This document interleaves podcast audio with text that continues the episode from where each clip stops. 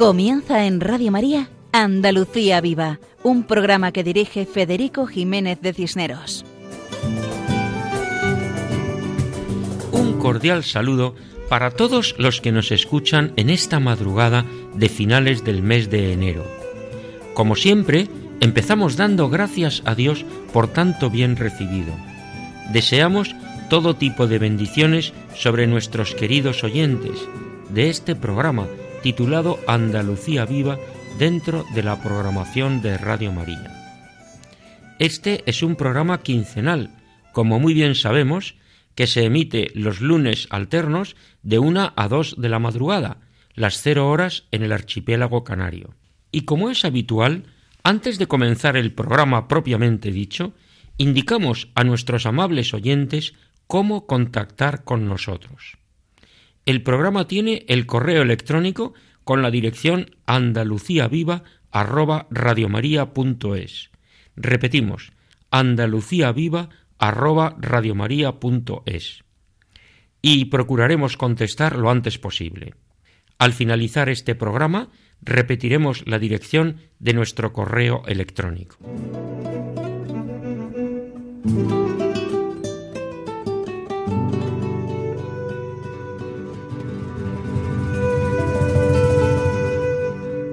Todos sabemos que la música es una alabanza a Dios.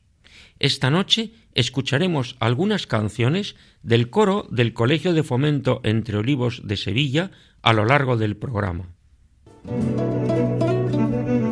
En la sección Nombres Cristianos, nuestro colaborador habitual Juan José Bartel Romero nos explicará hoy el municipio onubense de Santa Olalla del Cala. Después pasaremos a contar una experiencia por la paz. Enero es el mes de la paz y los estudiantes andaluces lo viven de una manera especial. Posteriormente tendremos la sección dedicada a los conventos y monasterios, titulada Al otro lado del torno. En esta ocasión, Ismael Yebra Sotillo nos explicará la conservación de conventos y monasterios. Tras eso, escucharemos la sección dedicada a nuestras cooperativas, con nombre propio, que dirige Juan Jurado Ballesta. Hoy nos hablará de la cooperativa de San Sebastián, en Lora del Río, provincia de Sevilla. En el programa de hoy abrimos una sección nueva dedicada a la música en Andalucía, sección que hemos denominado De lo humano a lo divino. En esta ocasión, el guitarrista Paco Fabián nos explica y canta Tú serás mi amanecer. Todo esto en nuestro programa de hoy, titulado Andalucía Viva, dentro de la programación de Radio María. Adelante, siempre adelante.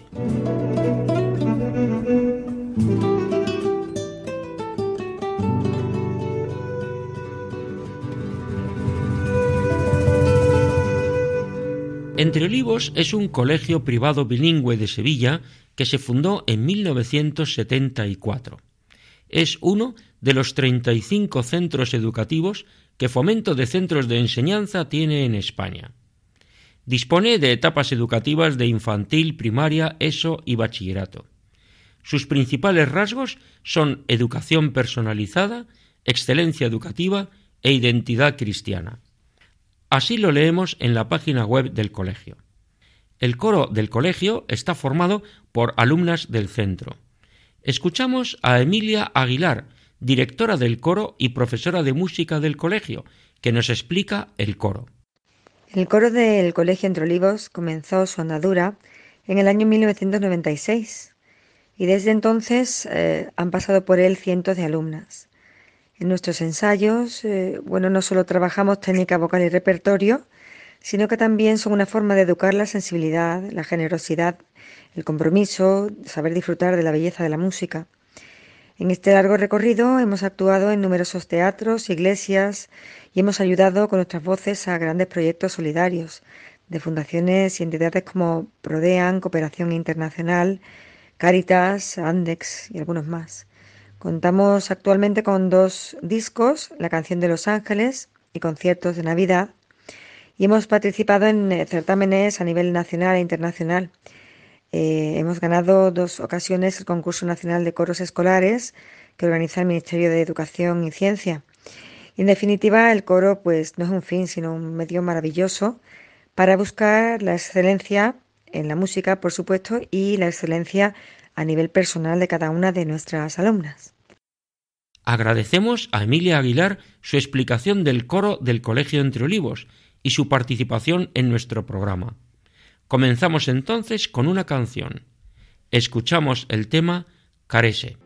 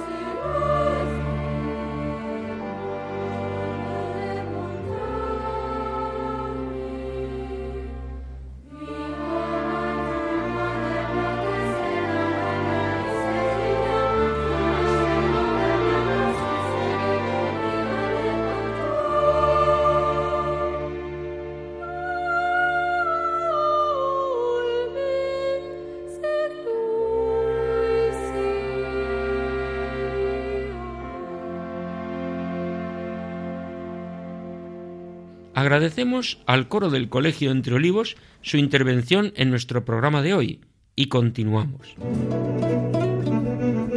Pasamos a la sección Nombres Cristianos, donde hoy Juan José Bartel Romero nos acercará al municipio de Santa Olalla del Cala, en la diócesis y provincia de Huelva.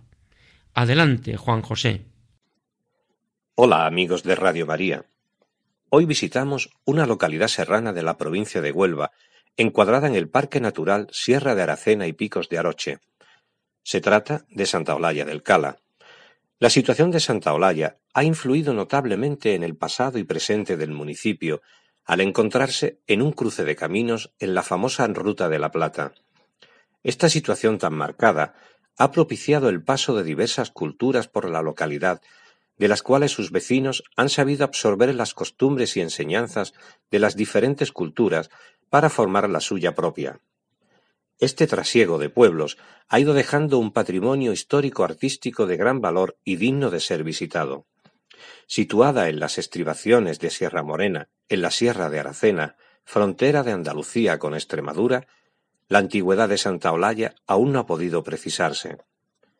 Llamada Ponciana en tiempos de los romanos, según la leyenda popular, su nombre actual le viene de la transcripción gallega o asturleonesa del nombre de la patrona del pueblo, Santa Eulalia de Mérida, de la cual Dice la leyenda que nació en esta villa y desde esta partió a su martirio en Mérida, donde fue quemada viva en el siglo III de nuestra era. Posteriormente pasó a llamarse Santa Olalla de la Sierra y Santa Olalla del Carril, hasta llegar al topónimo actual de Santa Olalla del Cala en 1920, en honor al río Cala, afluente del Huelva que baña sus tierras. La historia conocida de Santa Olalla comienza en el siglo XIII tras la conquista de Sevilla por el rey Fernando III, el Santo, en 1248, quien avanza con sus tropas por el margen derecho del Guadalquivir con la intención de conquistar unos territorios que consideraba parte integrante de la corona de Castilla y colisiona con el ejército portugués. Después de numerosas luchas se proclama una paz oficial. Esta línea, se basó en la existencia de una serie de fortificaciones intercomunicadas visualmente mediante señales con antorchas. Y así fue como Sancho IV el Bravo, a petición de las autoridades hispalenses, concede el privilegio a varios pueblos de la sierra para la construcción de fortalezas que resguardaron y frenaron los continuos ataques del país vecino. Así se construyó el castillo de Santa Olalla, la existencia de estas fortificaciones contribuyó a la concentración de la escasa población y favoreció el afianzamiento de otros núcleos al amparo y refugio de edificaciones militares, como fue el caso de Santa Olalla. A comienzos del siglo XIX, durante la invasión, invasión francesa, Santa Olalla se constituyó en cuartel general de la zona de la Infantería de Marina, convirtiéndose en el centro de la actividad bélica de la Sierra. Aún quedan vestigios de las batallas. En recuerdo de esta gesta se levantó un monumento a la Marina española consistente en un enorme ancla. Así se despeja la sorpresa de los viajeros que al atravesar el pueblo en la ruta de la Plata se encuentran con este curioso monumento marino en plena sierra de Aracena. De todo ello existe multitud de datos en el archivo parroquial. Fue a finales de este siglo cuando la villa de Santa Olalla se instauró como pueblo de la provincia de Huelva. Encontramos referencias de cuatro ermitas en un escrito del vicario don Juan Antonio García, vicario que fue desde 1773 a 1786, que Santa Olalla tenía en su época medieval cuatro ermitas, aunque actualmente solo se conserva una de ellas. En esta ermita se venera a la imagen de la patrona de la localidad, Santa Eulalia. La imagen es llevada al pueblo el domingo de resurrección. El camino comienza a las ocho de la mañana en la calle Iglesias, desde, donde las carrozas parten con la patrona hasta la ermita situada en la orilla onubense de la ribera del Cala, a cinco kilómetros de la localidad, y a la que se llega por un camino a través de una dehesa de impresionante belleza rodeados de encinas centenarias, alcornoques y formaciones graníticas típicas de la zona. Es llevada de vuelta al templo el segundo domingo de mayo y se celebra este día la romería, que es una de las más importantes de la zona. Destacaremos la iglesia convento de San Pedro, que fueron construidas con las aportaciones de la familia Grajera de León. El convento, en sus orígenes, se utilizó como colegio de niñas, contaba con su propia capilla. Hoy, la iglesia de San Pedro es donde se celebran la mayoría de los cultos al encontrarse la parroquia demasiado retirada. En su interior armoniza la simpleza de sus formas con la existencia de diez hermosas vidrieras, una de la patrona Santa Eulalia. La iglesia de Nuestra Señora de la Asunción se sitúa a los pies del castillo del siglo XIV, donde se conjugan el gótico y el mudéjar. Está realizada a base de ladrillos, piedra, argamasa, de arena y cal, contando en su origen con una sola nave rectangular. Después se le unieron dos capillas laterales y la torre espadaña en el siglo XVIII. En este siglo fue reconstruida posiblemente por los daños causados tras el célebre terremoto de Lisboa de 1755. Se cambió la ubicación del campanario y se añadieron las capillas laterales. En una de ellas se conserva la antigua pila bautismal y también se conserva la Virgen de la Antigua, una talla de madera policromada. Algunas de las imágenes que se veneran en la actualidad son Nuestra Señora del Carmen del siglo XVIII, la Virgen de los Dolores, obra barroca del siglo XVII, realizada por Juan de Mesa, Nuestro Padre Jesús Nazareno, obra anónima de estilo neoclásico, así como el Cristo de la Veracruz de autor anónimo y el Cristo yacente del Santo Entierro. Y hasta aquí nuestro recorrido por Santa Olalla del Cala. Hasta el próximo programa, amigos de Radio María. Muchas gracias, Juan José Bartel Romero, por tu explicación de Santa Olalla del Cala, municipio perteneciente a la diócesis y provincia de Huelva. Y seguidamente escuchamos otra canción titulada Bois sur ton chemin, que significa Mira en tu camino, cantada por el coro del Colegio Entre Olivos.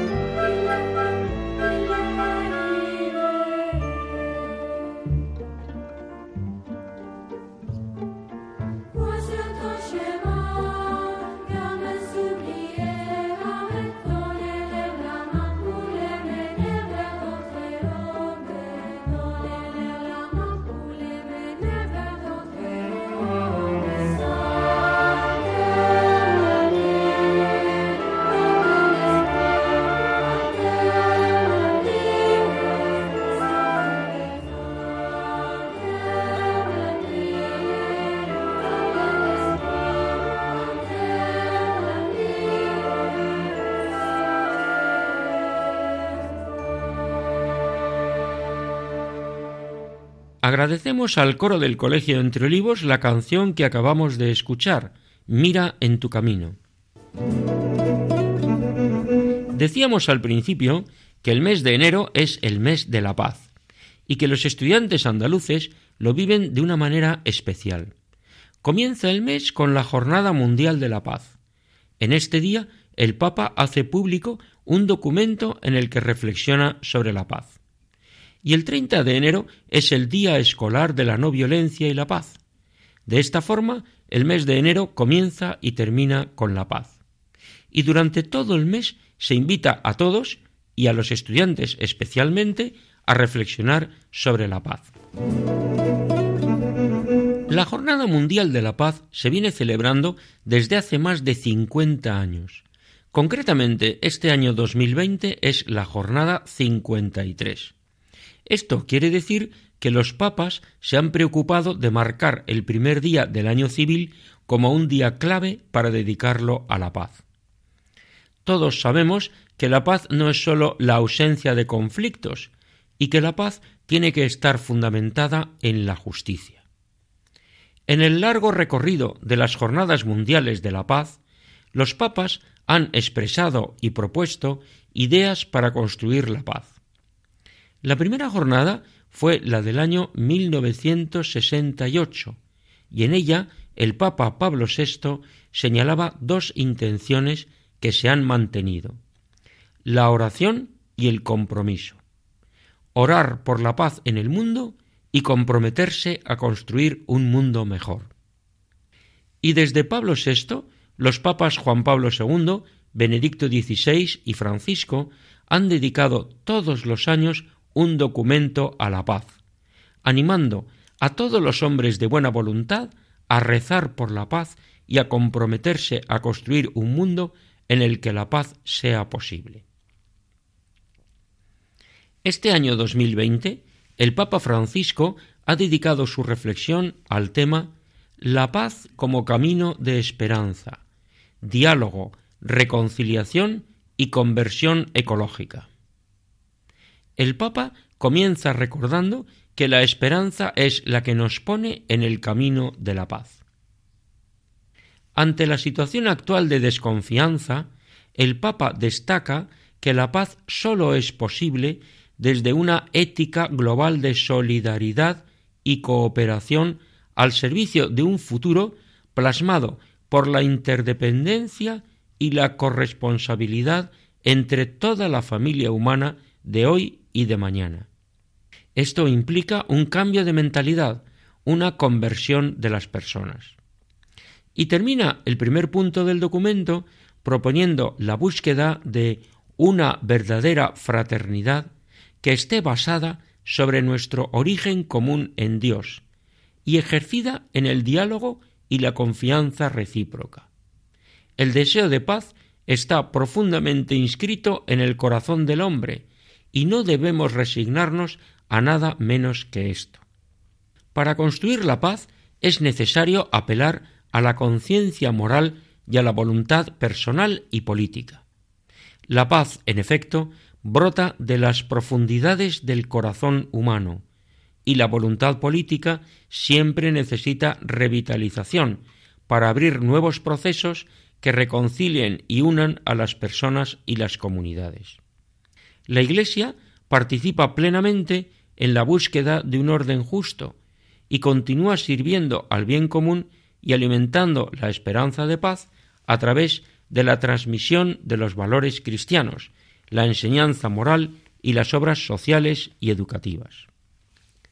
Cuando Jesús nos enseña en el Evangelio que hay que perdonar hasta setenta veces siete, nos indica el camino de la reconciliación para encontrar en lo más profundo de nuestros corazones la fuerza del perdón y la capacidad de reconocernos como hermanos y hermanas. Aprender a vivir en el perdón aumenta nuestra capacidad de convertirnos en mujeres y hombres de paz. Por lo tanto, la conversión ecológica a la que apelamos nos lleva a tener una nueva mirada sobre la vida, considerando la generosidad del Creador que nos dio la tierra y que nos recuerda la alegre sobriedad de compartir. Esta conversión debe entenderse de manera integral, como una transformación de las relaciones que tenemos con nuestros hermanos y hermanas, con los otros seres vivos, con la creación en su variedad tan rica, con el Creador, que es el origen de toda vida. Para el cristiano, ésta pide dejar brotar todas las consecuencias de su encuentro con Jesucristo en las relaciones con el mundo que los rodea.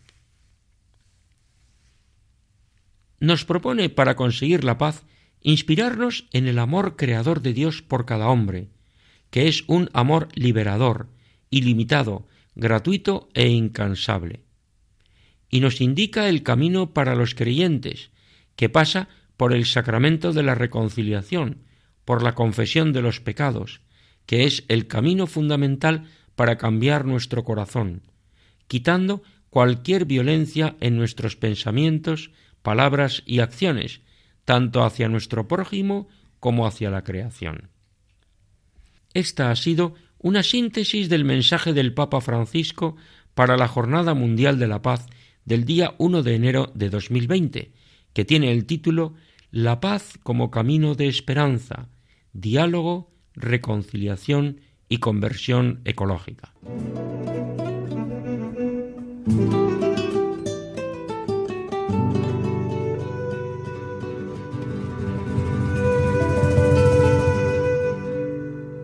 escuchamos nuevamente otra canción, esta vez titulada Ser Volant, que significa cometa, cantada por el coro del Colegio Entre Olivos.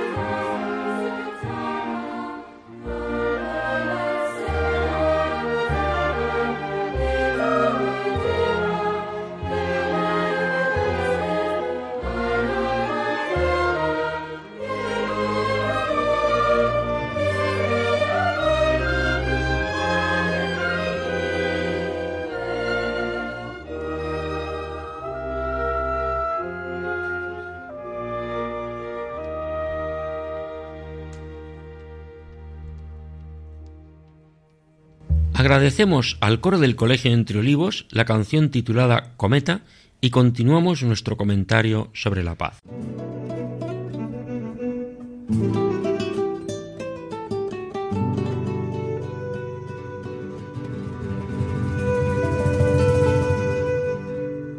Y recordamos que así como enero comienza con esta jornada, en este año 2020, la número 53 nada menos, también enero termina con el Día Escolar de la No Violencia y la Paz. Este día fue propuesto hace 50 años, en esa misma época que la Jornada Mundial de la Paz, por un maestro español, invitando a los estudiantes a reflexionar sobre la paz. Y en Andalucía ha tenido plasmación en los centros escolares, tanto públicos como concertados y privados, donde en torno a esa jornada se habla de la paz y se conocen frases y vidas de los grandes hombres y mujeres que han procurado la paz, comenzando por los papas, destacando San Juan XXIII, San Pablo VI y San Juan Pablo II, siguiendo por Santa Teresa de Calcuta y otros de hace siglos como San Francisco de Asís. Este programa lo hacemos con todo cariño desde Andalucía, tierra mariana por excelencia, tierra de María Santísima.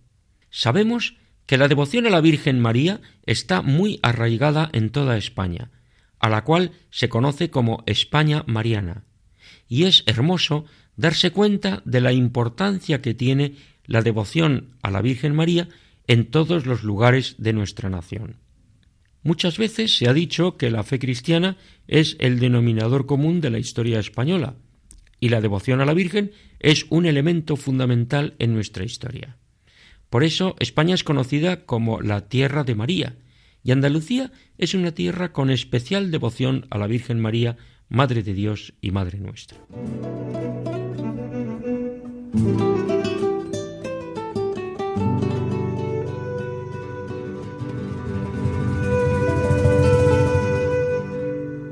Antes de pasar a la sección dedicada a conventos y monasterios, escucharemos la canción Kirie cantada por el coro del Colegio Entre Olivos.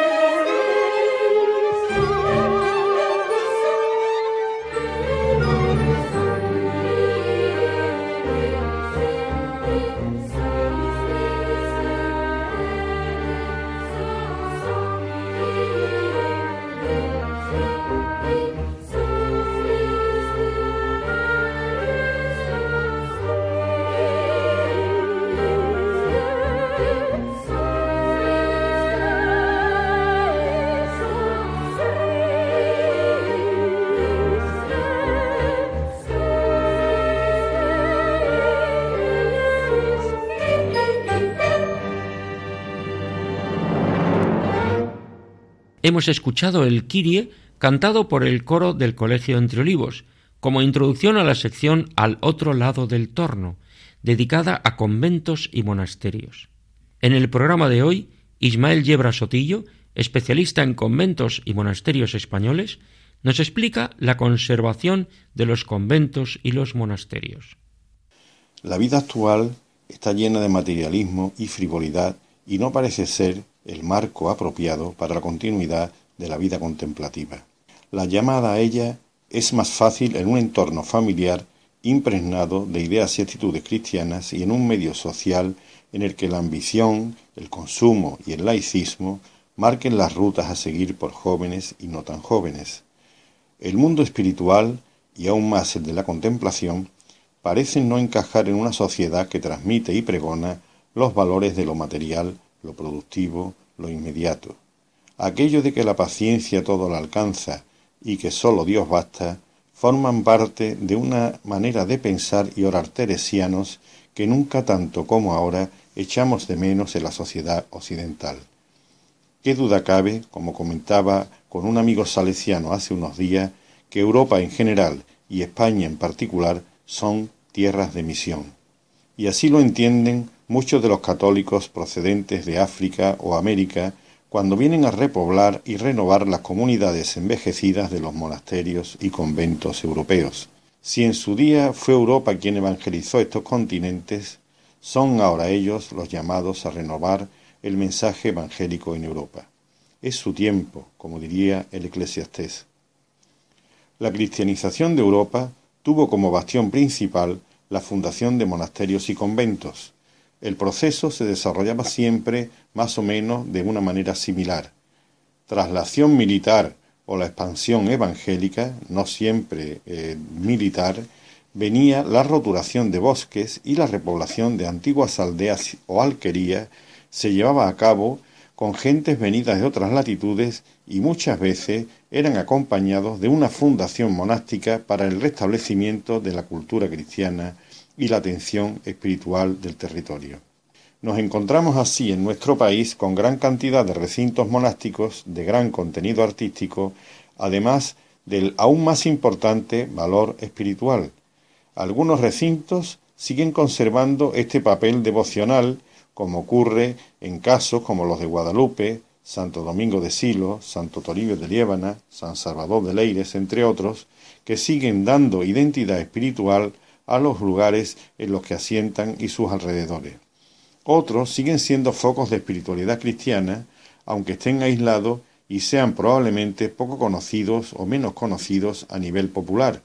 Y así podría ser, por ejemplo, el yermo camaldulense de Santa María de Herrera, cerca de Miranda de Ebro, en Burgos, cartujas como las de Miraflores, Auladey o Benifaxá en Castellón, trapas como la de Santa María de Huerta en Soria, San Pedro de Cardeña en Burgos o Santa María de las Escalonias en Córdoba, pero hay demasiados monasterios que han dejado de estar habitados por comunidades religiosas y que han perdido su papel primordial de servir de foco de espiritualidad y oración. Y así es, cuando nos acercamos a un monasterio o un convento en el que ya no reside ninguna comunidad monástica, nos acercamos a algo más que a un simple monumento reconocido como bien de interés cultural. Estos edificios guardan en su interior una historia y un arte que son mucho más que un simple edificio reconocido como parte del patrimonio histórico artístico. Un convento reconvertido en un hotelito con encanto y un monasterio aislado reconvertido en alojamiento rural siempre resultan un poco frívolos no se hicieron para eso. Las celdas monásticas reconvertidas en habitaciones con todas las comodidades y avances tecnológicos actuales y los refectorios transformados en bares de copas siempre me causan un poco de estupor. La misma sensación tengo cuando veo templos desacralizados que se han reconvertido en grandes salones de estar cuando no de pistas de baile. Los monasterios y conventos, aunque sean reconocidos como monumentos artísticos, parecen fantasmas cuando no albergan en su interior una comunidad orante que fue el motivo para el que fueron concebidos y construidos. Dios, no me cabe duda, sigue habitando en ellos, aunque parezcan haber sido abandonados por los hombres. Nuestro agradecimiento a Ismael Yebra Sotillo por su interesante explicación sobre la conservación de conventos y monasterios.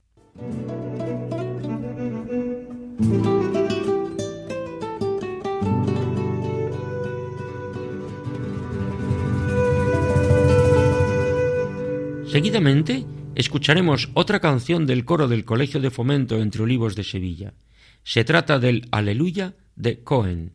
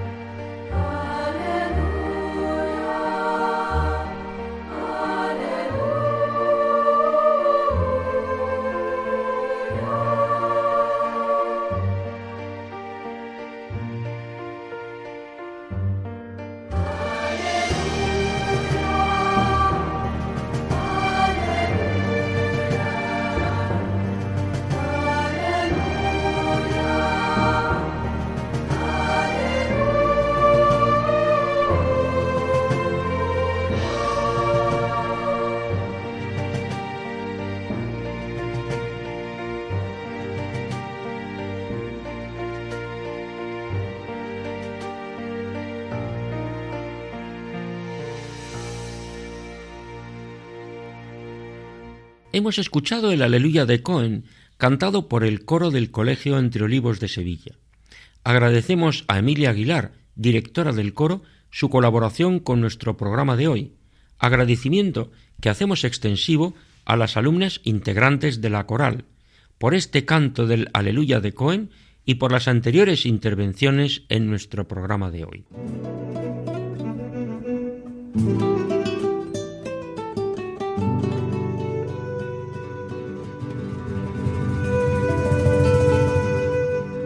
Continuamos nuestro programa titulado Andalucía Viva, donde pretendemos dar a conocer la realidad andaluza y su importancia religiosa. Programa que pueden ustedes escuchar quincenalmente la madrugada de los lunes en la sintonía de Radio María. Como es habitual en nuestro programa, pasamos a la sección titulada Con nombre propio, dedicada a las cooperativas andaluzas, sección que dirige nuestro colaborador Juan Jurado Ballesta. En esta ocasión nos acerca a la cooperativa de San Sebastián, en el municipio sevillano de Lora del Río. Adelante, Juan. Cooperativa San Sebastián de Lora del Río, en la provincia de Sevilla. Hola amigos de Radio María.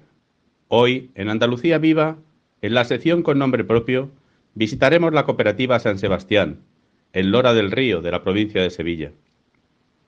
En esta sección nos aproximamos a la historia y a la realidad actual de las cooperativas y empresas agrarias andaluzas que recogen en su denominación social el nombre de nuestro Señor, de alguna advocación de la Virgen o, como hoy, de un santo, San Sebastián. Estos nombres propios nos llevan a pensar en el sentido trascendente de nuestra vida, de toda nuestra vida, también de nuestra vida de trabajo. La Sociedad Cooperativa Andaluza San Sebastián se fundó en Lora del Río en el año 1963. En esa época, el catolicismo social estuvo especialmente activo en nuestros pueblos. Un grupo de agricultores loreños decidieron unir sus fuerzas en la actividad que en aquellos años era la más importante de Lora del Río, el olivar, y pusieron a su cooperativa el nombre de su patrón, San Sebastián, cuya fiesta celebramos el día 20 de enero. Cada año, este día festivo en Lora del Río, se saca en procesión la imagen del patrón desde la iglesia de Nuestra Señora de la Asunción, acompañada de banda de música. Se cuenta que San Sebastián era un soldado romano cristiano del siglo III, al servicio del emperador, como capitán en la Guardia Pretoriana. Al ser descubierto, el emperador le obligó a escoger entre seguir a Jesús o ser soldado. Sebastián eligió seguir siendo cristiano y el emperador desairado lo amenazó de muerte.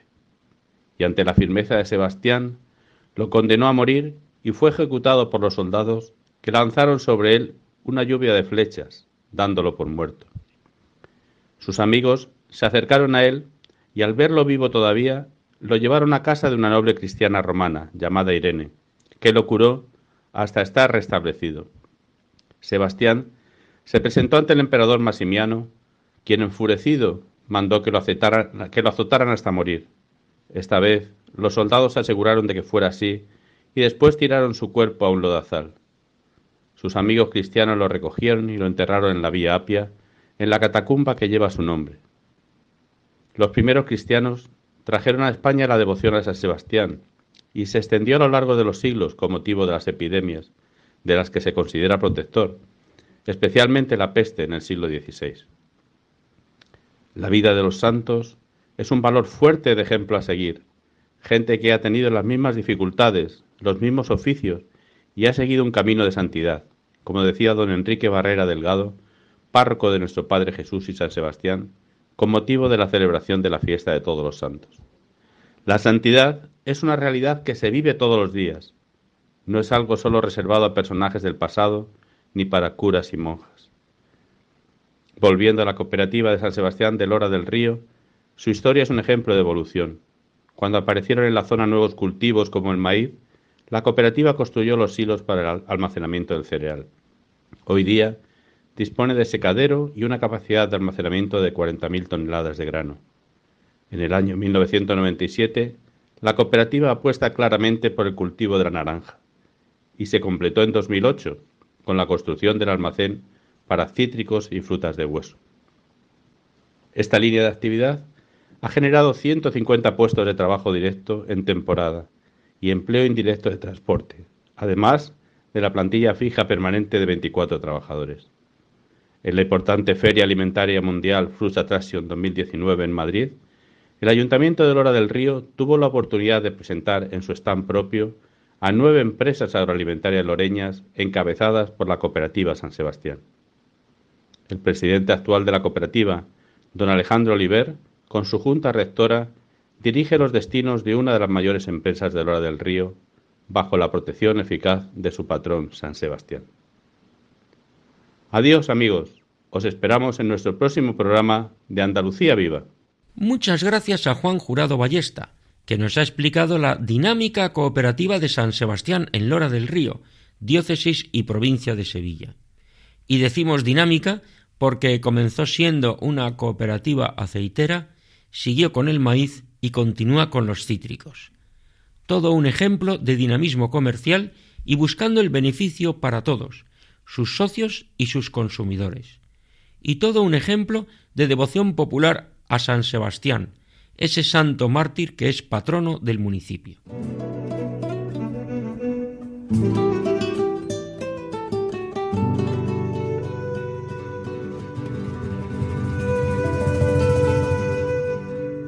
Pasamos a una sección dedicada a la música, a esa música que se escucha en tantos lugares de Andalucía y de España entera. La música es algo maravilloso, que anima nuestro espíritu, que impregna nuestra vida de deseos de bondad y belleza. Por eso, esta sección la llamamos de lo humano a lo divino, porque la música ayuda a elevar nuestra mirada, y al elevar nuestra mirada es fácil encontrar la mirada amorosa y misericordiosa de Dios. Hoy el guitarrista Paco Fabián nos presenta una canción titulada Tú serás mi amanecer. Adelante con ella, Paco.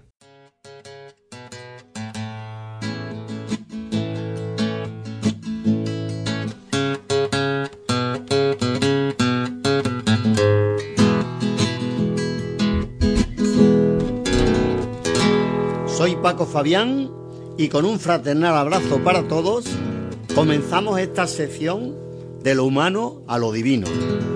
Y lo hacemos con un tema de José Manuel Soto titulado Tú serás mi amanecer. Tema que también ha sido grabado por el grupo Siempre Así, pero haciendo una versión más corta. A mí me encanta y me sirve para hacer oración. Así que aquí va.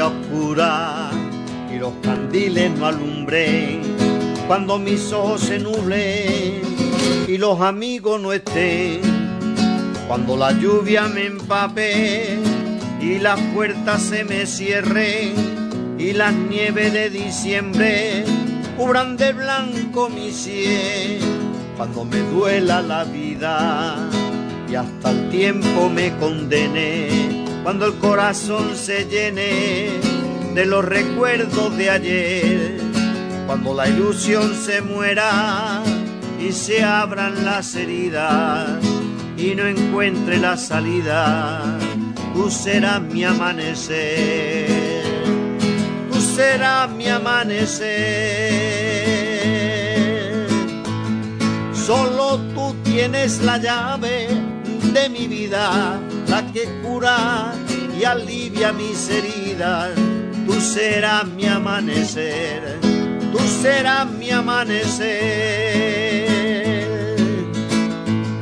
La que llena de alegría cada hora, la que llega, me mira y me enamora.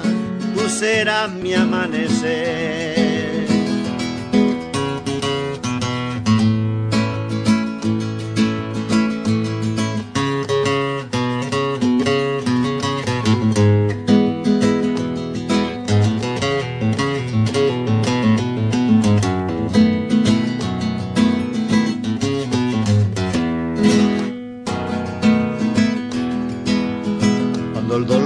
Destruya y todo el mundo me olvide, cuando ya nadie me mire ni me ofrezcan un papel, cuando me falte la risa y me acechen las tormentas y no me salgan las cuentas entre el debe y el haber, cuando el miedo me domine y el tiempo se me eche encima cuando descubra la cima y ya no pueda volver, cuando no sueñe con nada ni me emocione un poema, cuando me muera de pena, tú serás mi amanecer, tú serás mi amanecer.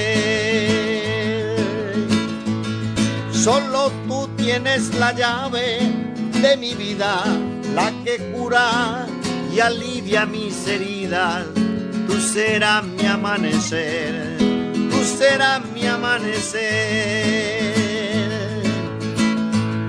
La que llena de alegría cada hora, la que llega, me mira y me enamora. Tú serás mi amanecer. Agradecemos a Paco Fabián su participación en nuestro programa, en la sección de lo humano a lo divino, dedicada a la música, a esa música que se escucha en tierras andaluzas y ayuda a elevar nuestra mirada hacia lo alto.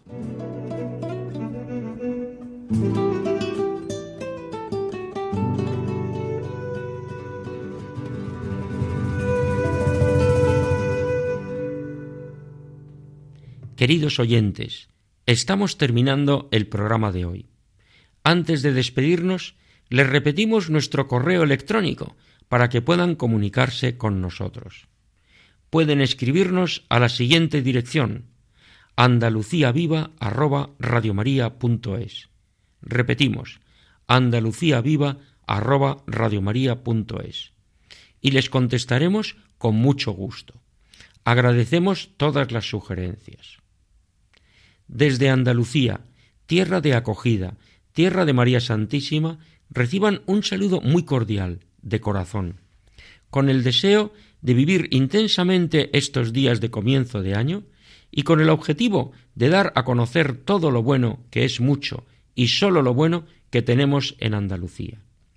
Y tras esta despedida por hoy, les animamos a que continúen con la sintonía de Radio María. Hasta el próximo programa, si Dios quiere.